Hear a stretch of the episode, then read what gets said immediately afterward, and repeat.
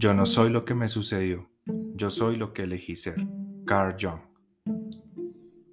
En esta era de transformación hacia lo digital y de una necesidad más intensa de búsqueda de sí mismo, aparece un concepto que toma un poco de las dos partes, el yo digital. ¿Qué es el yo digital? ¿Es algo definido o moldeado? También es un autodescubrimiento o una construcción digital. Somos Mr. Dakalu y Lilith Etakarina y en este episodio discutiremos un poco sobre estas y otras preguntas derivadas de cuestionamientos propios y algunos autores en Digital Working Detox, descubriendo mi yo digital.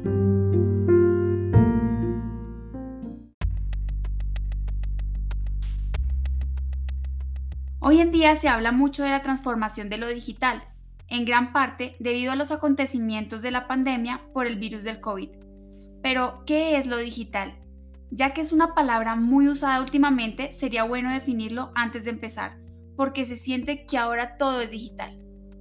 Empecemos por explicar la etimología de la palabra digital, la cual viene de los dedos y a su vez los dígitos vienen del conteo de cada una de las falanges de los dedos. Es decir, el sistema decimal existe por esta razón. Luego en la electrónica digital, siguiendo el mismo concepto de los dígitos, estos se convierten en cifras numéricas con el objetivo de crear datos que a futuro serán modificados y almacenados.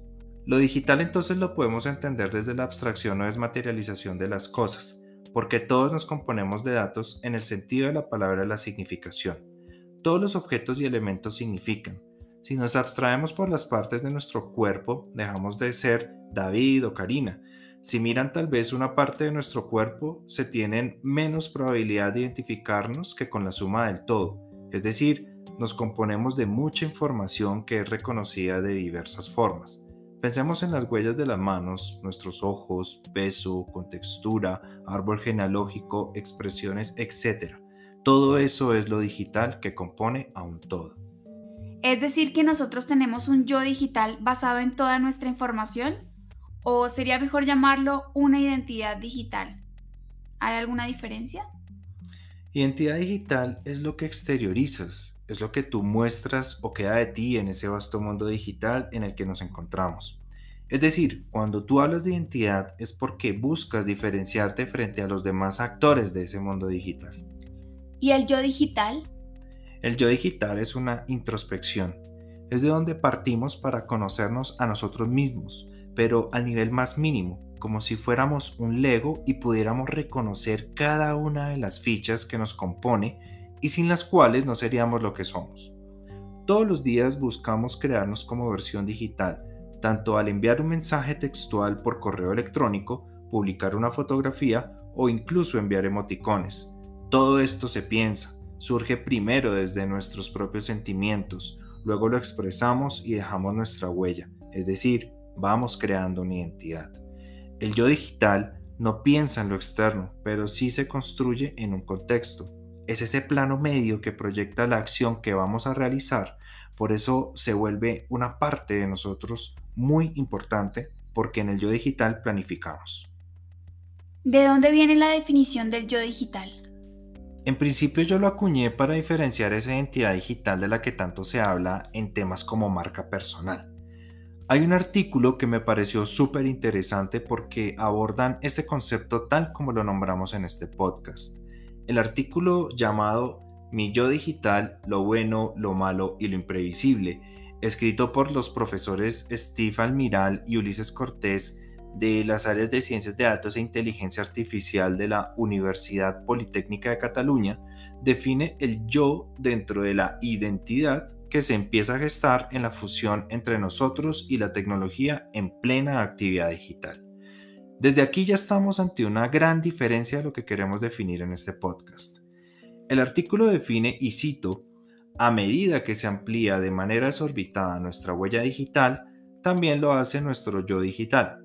Una parte de este es pública, pero solo representa la punta del iceberg, lo que queremos mostrar en las redes o lo que se comparte sin nuestro consentimiento expreso.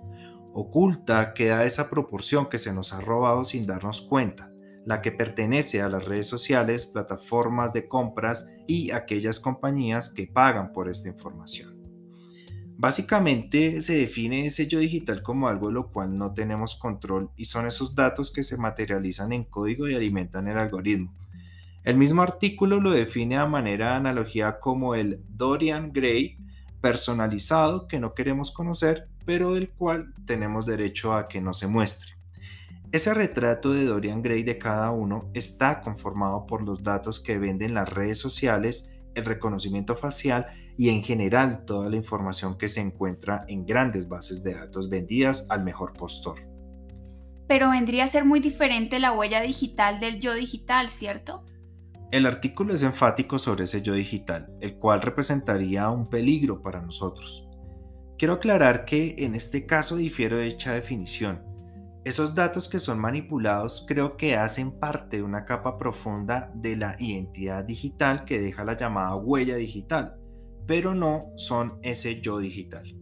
Si revisamos la etimología de la palabra yo, hace referencia a cuando una persona se refiere a sí misma, es decir, no aplicaría el dicho de tus acciones hablan de ti, porque en términos del yo digital del artículo hay muchas de estas acciones que nos obligan a hacer, pero no son acciones que decidamos realizar, por ejemplo, al compartir nuestros datos para acceder a cierta información. Es prácticamente una obligación como las cookies del navegador. Por el contrario, al pensar en nuestro yo digital, somos nosotros los que tenemos el control de todos nuestros datos, los analizamos, los entendemos y con ello podemos planificar nuestra versión digital. Esto entonces tiene que ver con conocerse a sí mismo y reconocer todas esas acciones que pueden llegar a generar una versión diferente de la que queremos al compartir contenido o consumirlo. Lo primero es que al pensar en el yo digital no se invita a publicar o exteriorizar aún tus habilidades, logros o conocimientos.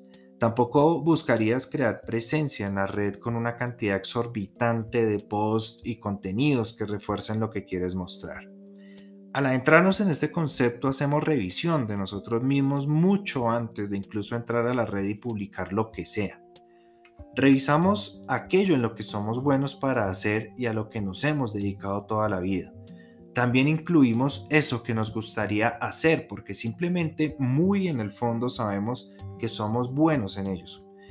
Luego de encontrar toda esa información en nosotros mismos y no en la red, el yo digital comienza a tomar forma porque reconoces esas cualidades, las analizas desde una posición autoevaluativa y estableces si eso que haces lo haces como todo el mundo, es decir, Identificas en qué habilidades eres tradicional y perteneces a un grupo específico de personas que se encuentran construyéndose de la misma manera que tú lo haces o similar. Es decir, empiezas por reconocerte y sacar datos muy importantes sobre tu índice de originalidad. Es allí cuando el yo digital empieza a crear disrupción. Te pones en una posición de autoevaluación y te preguntas, ¿es posible hacer estas cosas de otra forma? Las puedo conectar a otros contextos y crear un nuevo paradigma sobre la praxis de mis habilidades? ¿Y para qué hablar de un yo digital y de una identidad? Pues básicamente para definirnos y diferenciarnos. Muchas veces te regañas mentalmente y dices, ¿por qué no hice esto antes y esta persona lo hizo primero? Porque esas personas descubrieron sus otros yo digitales que lograron cambiar su mindset para innovar en lo que hacen. Puesto de esta forma, es imprescindible que comencemos a pensar en el yo digital desde que empezamos a tener acceso a los dispositivos digitales. Quiero que hablemos del contexto específico de la educación. Se entiende que son los profesores de tecnología los que deberían abordar estos temas, pero todos nosotros deberíamos conocer sobre lo que implica un yo digital. Tenemos, por ejemplo, a los niños que están en la plataforma de videojuegos en línea Roblox, en juegos de rol. En estos entornos digitales, los niños entran a diferentes mundos donde comienzan a construir inconscientemente su identidad digital. Se están dejando moldear y, se vuelven seres inmersos en mundos fantásticos de ficción, incluso unos que simulan la realidad. Recuerdo que en pandemia el acceso a los computadores con los niños en muchos casos se comenzó a ser inmanejable, en gran parte porque pasaban gran cantidad de tiempo frente a una pantalla y se tornaba muy extenuante y rutinario, pero salieron estos juegos de rol de Roblox en donde nadie los instruyó, Luego lo apropiaron y se volvieron expertos en ello. Incluso si les preguntas, hablan con propiedad, por ejemplo, sobre cómo construir tu avatar. Creo que muchas veces como adultos nos sucede todo lo contrario que a los niños. Entramos en un mar de información sin intenciones claras y nos perdemos. Pero para los niños los computadores se vuelven un tema de interacción a través de un juego que se vuelve un asunto serio porque ellos se sumergen allí. Se dice que los niños en virtualidad no hacen nada porque hacen otras cosas diferentes, pero a veces ni siquiera nosotros cuantificamos o tenemos definido lo que hacemos o lo que queremos y solo nos volvemos consumidores pasivos de contenido. En cambio, los niños nos superan claramente en eso. Saben cómo crear comunidades, incluso crean sistemas sociales complejos que nosotros, los más adultos, a duras penas logramos al enviar invitaciones de amistad o de conexión en las redes sociales. Es interesante cómo lo abordas con este ejemplo, porque según lo que hemos conversado antes es una descripción clara del yo digital. Recuerda que cuando éramos niños estábamos obsesionados, incluso todavía ahora, con construir nuestra personalidad, cómo nos vemos a nosotros mismos. Claro que ahora es por medio de las fotos de perfil o el contenido que muestran nuestras redes sociales aunque quizás no somos tan conscientes de esto que estamos construyendo. Sí, estos comportamientos se dan por factores sociales como la popularidad, el reconocimiento, la aprobación, la adulación, etc. De grandes también hay un poco de eso. Por ejemplo, mucho antes de publicar una foto construimos una serie de datos de nuestro yo digital alrededor de la customización de nuestra imagen los filtros, la luz, la exposición y las sombras, la refinación de tus facciones, entre otras opciones de las aplicaciones de edición de la imagen, se dan todo este tipo de patrones que construyen ese yo digital, que por supuesto no es el resultado final, sino todo el método que se siguió para mejorar dicha imagen, resaltando nuestras mejores características y mejorando lo que creemos debemos mejorar. Volviendo al caso de los niños, ellos son los mejores en construir un yo digital cuando se trata de avatares. Por ejemplo, en Roblox, los juegos que puedes crear tu propio personaje, etc., exploras un montón de opciones que le dan upgrades a tu yo digital. Esto lo haces mucho antes de mostrarlo o publicarlo, incluso si ya lo publicaste, buscas no interactuar mucho antes de tenerte listo tu avatar como lo quieres. Muchos niños de hecho exponen su avatar como su identidad digital ya en el momento de haber construido mucho prestigio y se encargan de ir borrando poco a poco los rastros de la construcción que tuvieron que realizar para llegar a tener dicha identidad. Para dar otro ejemplo, cuando los influencers crean sus perfiles de Instagram, mucho antes tuvieron otra identidad con su nombre real o un alias, pero en el momento en que alcanzaron la fama o empezaron a obtener muchos seguidores, algunos influencers optaron por ir borrando aquellas fotografías que mostraban su anterior versión para dar lugar a la nueva. Es ahí cuando surgen algunos posts que parecen neopaparaxis que en su amarillismo nos muestran a las anteriores versiones de dichos influencers como si fuera algo inaudito y fuera de serie, pero es solamente parte de esa identidad digital pasada, pero obviamente que fue cambiando por nuevas configuraciones del yo digital. Es importante que en la educación exploremos las maneras de construir a las personas y encontrar sus verdaderos potenciales. Por eso la versión de los juegos de rol por parte de algunos profesores o padres de familia que encuentran a los niños jugando en vez de poner cuidado a la clase, porque el niño básicamente busca no ser, y abro comillas, otro ladrillo en el muro, o simplemente quieren encajar en otros mundos que no son los que muestran en los colegios y que para ellos son mucho mejores. Es decir, no se cree en ese cuento que le echan sobre la necesidad de formarse como el colegio le diga. Pero claro, es que además es una realidad que se puede modificar más fácil que esta, por decirlo así. Allí puedes cambiarte el color del cabello o de la piel con un clic. Puedes explorar tantas combinaciones como quieras hasta que encuentres la que más te gusta y que expresa cómo te gusta que te vean los demás.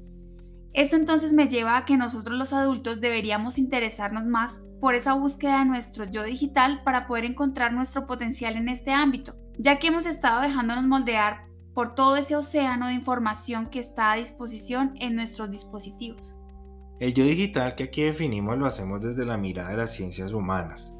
Busca evaluarnos para crearnos de nuevo en una versión disruptiva que es capaz de apropiar y empoderarse de todo ese terreno digital para sacar nuestro máximo desempeño.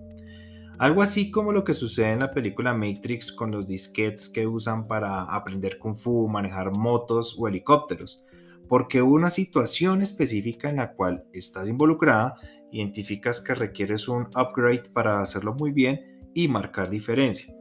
Básicamente te encargas de mejorarte y listo, a parar balas. Bueno, ¿y cómo podemos llegar a construir o descubrir ese yo digital? ¿Con todo lo que ya tenemos en la red? porque esto puede ser un enorme archivo del que en muchas ocasiones no nos sentimos los más orgullosos. Recordemos que el yo digital no es lo mismo que la huella digital, esa que va quedando por toda nuestra navegación en la web. El yo digital es distinto, se entiende como un estado de nuestro ser que en este caso lo podríamos trasladar a un contexto digital. En pocas palabras, es nuestra versión adaptada para tal fin.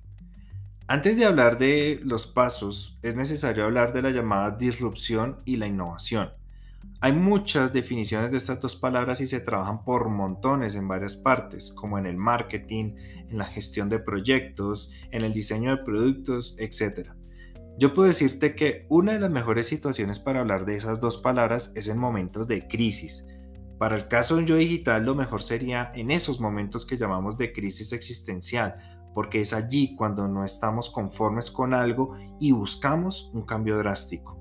Entonces, la disrupción en este caso es ese cambio que se produce por una molestia, y esa molestia sobre ti mismo, pero vista como producto que tiene unos objetivos y metas por cumplir. ¿Y por qué la molestia con uno mismo? Es importante aclarar aquí que lo mejor es dejar a un lado las influencias externas que te hagan sentir incomodidad. Por ejemplo, la información en redes sociales que ya tienen un largo historial en su relación con la ansiedad y la depresión. Nos enfocaremos en lo que para ti son objetivos que tenías desde hace mucho tiempo, incluso en tu niñez, pero que aún no los has logrado y sientes que no estás cumpliendo con lo mínimo para llegar a estos sueños. Nuestro primer paso será entonces entender nuestro yo actual y nuestra molestia u oportunidad. Este primer paso es muy difícil porque el peor crítico de quien eres siempre serás tú. Y aquí lo que tratamos de descubrir es nuestra esencia y lo que nos impulsa a ser mejores y no dejarlo solamente en sueños. En el desarrollo de producto se habla de su ciclo de vida y es vital para ello crear la visión de ti mismo como producto. Esa visión debe ser muy altruista, es decir, Empieza por resolver cómo tus sueños se encuentran alineados a una cualidad que quisieras desarrollar para mejorar el mundo. Me tomaré ejemplo en una etapa de mi vida que fue disruptiva y decidí dejar todo para tener un año sabático. En ese entonces trabajaba mucho prácticamente con horarios que iban de levantarme a las 5 de la mañana, llegar a la oficina a las 7.30 y responder a un montón de cuentas en las que me encontraba liderando como consultor luego salir a las 4 y 40 de la tarde, llegar a la universidad en la que me encontraba profesor para empezar clases a las 6 de la tarde y salir de allí a las 10 de la noche. Este exceso claramente me iba a cobrar factura y lo hizo con mi salud y estado físico. Entonces, mi primer paso fue recobrar de nuevo eso de lo que me enorgullecía siempre y era precisamente contar con un muy buen estado físico y atreverme a hacer casi cualquier deporte, cosa que por supuesto había dejado por el trabajo. ¿Y por qué pongo esta experiencia si no me dedico a esto habitualmente? Pues para hacerlo pensé en mí mismo como un producto que debía mejorar con un plazo específico. Y es que, ¿qué mejor producto para trabajar que tú mismo? Si te piensas como producto, entonces sabrás cuáles son tus potenciales oportunidades o problemáticas que debes atacar y en qué momento hacerlo dentro de una planificación de tu propia evolución. Yo no era un tipo que trotara ni un kilómetro tampoco me gustaba el trekking, solo montaba bicicleta y pensaba que con eso me bastaría, pero no fue así. Sin darme cuenta apliqué las metodologías ágiles en mi propio entrenamiento para lograr esa meta, es decir, gestioné y planifiqué mi versión deseada con indicadores aterrizados y medibles que les explicaré en los próximos pasos. El segundo paso será reconocer en lo que somos buenos realmente. La clave aquí es no pensar solo en términos de nuestras habilidades laborales, Pensemos en todo lo que realmente somos expertos en. Por ejemplo, en aquellas cualidades que tenemos y que destacan las personas más cercanas a nosotros. En mi caso puedo decir que un gran porcentaje de las personas que han dicho alguna cualidad sobre mí, la mayor parte piensa que soy creativo, luego que soy muy disciplinado y otra es la determinación de hacer lo que me propongo. El tercer paso será pensar en esa molestia que tienes sobre ti mismo y convertirla en reto.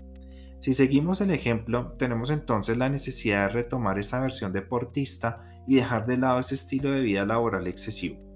Este paso es el momento de aprovechar aquellas habilidades que encontraste de ti y listarlas para empezar a descubrir cómo cada una de ellas puede resolver eso que te molesta. Hasta este punto no hemos hablado del reto. Por supuesto, parte del reto en el ejemplo que hemos seguido hasta este momento será volver a un estado físico óptimo con el deporte, pero el reto real será ir más allá de lo que creemos somos capaces de hacer. En mi caso fue escalar un volcán nevado. Mi destino sería primero escalar el volcán Iliniza Norte a 5.248 metros sobre el nivel del mar y luego el volcán Cayambe en Ecuador con más de 5.790 metros sobre el nivel del mar, mentalizado que lo haría como un escalador profesional. Por supuesto, para que esto fuera un reto real sería porque nunca lo había hecho y para mí sería la oportunidad perfecta de hacerlo porque uno de mis hermanos practica este deporte y en ese mismo viaje su meta personal sería escalar el volcán más alto del Ecuador. Me refiero al Chimborazo con una altura de 6.263 metros sobre el nivel del mar. El cuarto paso entonces será hacer el plan para lograr dicho reto. Mi plan fue genial porque al aprovechar las habilidades que tenía tracé una serie de rutinas personales y puse en práctica mis conocimientos en diseño para registrar cada una de mis metas a corto plazo, tomando fotografías que daban cuenta de mi progreso para luego publicarlas en aplicaciones móviles de deporte y evidenciar así qué cambios obtenía. La clave en este plan fue realizar un diagnóstico previo de mi cuerpo como producto. Como la escalada es un deporte que depende tanto del tren inferior del cuerpo y la capacidad pulmonar, quise ponerme a prueba con mi habilidad para trotar, la cual en ese entonces era nula. Por supuesto, al primer kilómetro ya no daba más y llegué jadeando al final de esa meta. La primera parte de mi plan entonces fue cambiar ese hecho con un plazo corto de un mes exacto. Reto de escalar un nevado. Cualquiera pensaría que no se puede hacer de una sin tener experiencia. Conlleva muchos riesgos y preparación. ¿En qué consistió ese plan? El plan fue sencillo. Me propuse tratar todos los días por una hora con descansos en la semana solamente los miércoles y domingos. Como toda tarea requería de las herramientas básicas, compré ropa para la ocasión y un calzado apto para la actividad. El plan entonces estaba casi completo, solo faltaba sentar metas cortas y claras, en este caso semanales de la siguiente forma. La primera semana mi meta era trotar sin cansarme ni parar un kilómetro. La segunda semana fue correr dos kilómetros y acondicionar el cuerpo a dar un poco más. La tercera semana la meta fueron 4 kilómetros manteniendo un ritmo promedio y finalmente, en la cuarta semana, fue completar un recorrido de 5 kilómetros. Quiero decir que nunca me había sentido tan orgulloso de ver resultados claros puestos en un plan aterrizado a mis propósitos y objetivos. Comprendí que podía lograr los retos que me impusiera con tan solo tres habilidades que me ayudaron a ver un mejor producto de mí mismo. El quinto paso, y más importante, será recoger todos los datos que puedas de tu progreso como producto. Ayúdate de todo lo que tengas a la mano. Por ejemplo, los diarios son un gran recurso porque se vuelven muy personales y te involucras mentalmente en registrarlo todo. También sirve visualizar todo tu proceso por medio de la imagen. El recurso más a la mano que tenemos actualmente es la fotografía. Toma registros visuales de lo que realmente importa. Necesitamos datos de valor que ayuden a mostrarnos en qué podemos seguir mejorando o evidenciar el grado de cumplimiento de las metas que ya teníamos trazadas en nuestro plan y tomar acciones, sea porque no las cumplimos como pensábamos o para continuar y potenciar el plan que ya cumplió su primer mes. En esta etapa lo más importante es que la meta general siempre esté antecedida de metas pequeñas que van incrementando su nivel de dificultad. Por ejemplo, Después del primer mes tenía otros dos meses para continuar mi entrenamiento y llegar a la meta de escalar ambos volcanes del Ecuador. Pero antes de eso, en el segundo mes del plan, mi meta en la cuarta semana fue hacer el recorrido de 47 kilómetros de trekking a Ciudad Perdida en la selva del Tairona. Este reto fue importante porque me sirvió para observar el avance que obtuve en esos dos meses de entrenamiento, especialmente por mezclar dos deportes en las semanas 1, 2 y 3 del segundo mes en este caso el mountain bike, que ya lo practicaba antes, y el running que siguió esa curva ascendente de retos que ya iba por alcanzar metas de 12 kilómetros recorridos. De todas estas experiencias para ir aumentando los retos, fueron valiosos los datos que recopilé. Me ayudó mucho al usar las aplicaciones para deporte porque los registros que allí obtenía me servían para mejorar tiempos, distancias y segmentos de recorridos que no había explorado. Siempre estaba pendiente de lo que debía mejorar y además me valía de cuánto recurso me ayudara a mejorar mi técnica. Por ese tiempo me gustaba ver algunos videos de running, de escalada o incluso de mountain bike. También amplié mi grupo social con el cual compartía en ese entonces estos intereses y la red que armamos ayudó a mejorar muchas cosas que hacía mal o que podían ser mucho mejores. Finalmente lo conseguí. Pude escalar estos dos volcanes nevados y cumplí mi sueño que me retó a conocer una parte de mí que unos años antes ni siquiera se me pasaba por la cabeza que pudiera ser también entendí que mis habilidades podían servir para otra cosa diferente a la que estaba acostumbrado a utilizarlas. La planeación fue vital para hacer un seguimiento de mi cuerpo hasta llegar a un estado óptimo que tres meses antes nunca habría concebido. Estos cinco pasos son los que para mí definen el yo digital, pero no quiero irme sin un sexto paso, el cual creo que es importante y es atrevernos a innovar en nuestro día a día, es decir, ¿Cómo con toda esta experiencia ganada podría cambiar totalmente el chip de mi ser para aprovechar este contexto digital y compartir lo que hoy sé? Mejor dicho, ¿cómo aprovechamos como personas todo este boom digital y somos parte de las grandes ideas que día a día surgen? Esa es la gran pregunta que deberíamos resolver. En mi caso, tan solo relatar y mostrar con fotografías mi proceso y mi experiencia en redes sociales sirvió para descubrir nuevas personas que compartían en parte esta historia a través de sus intereses y motivar a algunos amigos a revisarse sobre lo que realmente les importa y cumplirlo. Evidencia el, el poder de este mundo digital y cómo nos puede brindar un mejor bienestar como personas. Por eso hoy día estoy impulsando este movimiento llamado Digital Working Detox, y aunque no lo expliqué antes, quiero decir que me tomó casi cuatro años para darme cuenta de cómo hacerlo. Pero hoy día eso no sucede así. Hay ideas que no se demoran nada en ejecutarse si uno las tiene claras y sabe exteriorizar ese yo digital que no es más que ponernos en datos medibles y claros sobre lo que seríamos capaces de hacer. Es muy llamativo esto que dices y se puede aplicar a cualquier interés que tengamos, ya que contrario a lo que esperaríamos encontrar en estos pasos, no todo debe realizarse dentro de la red o los dispositivos digitales, la construcción de este yo digital va más allá de lo que compartimos y mostramos o no en redes o de lo que consumimos. Efectivamente, el yo digital es la definición que construimos de nosotros mismos y no es únicamente lo que somos.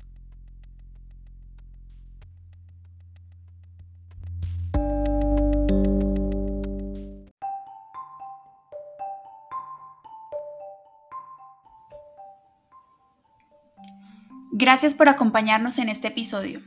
Síguenos en Instagram como Digital Working Detox. Hasta una próxima ocasión.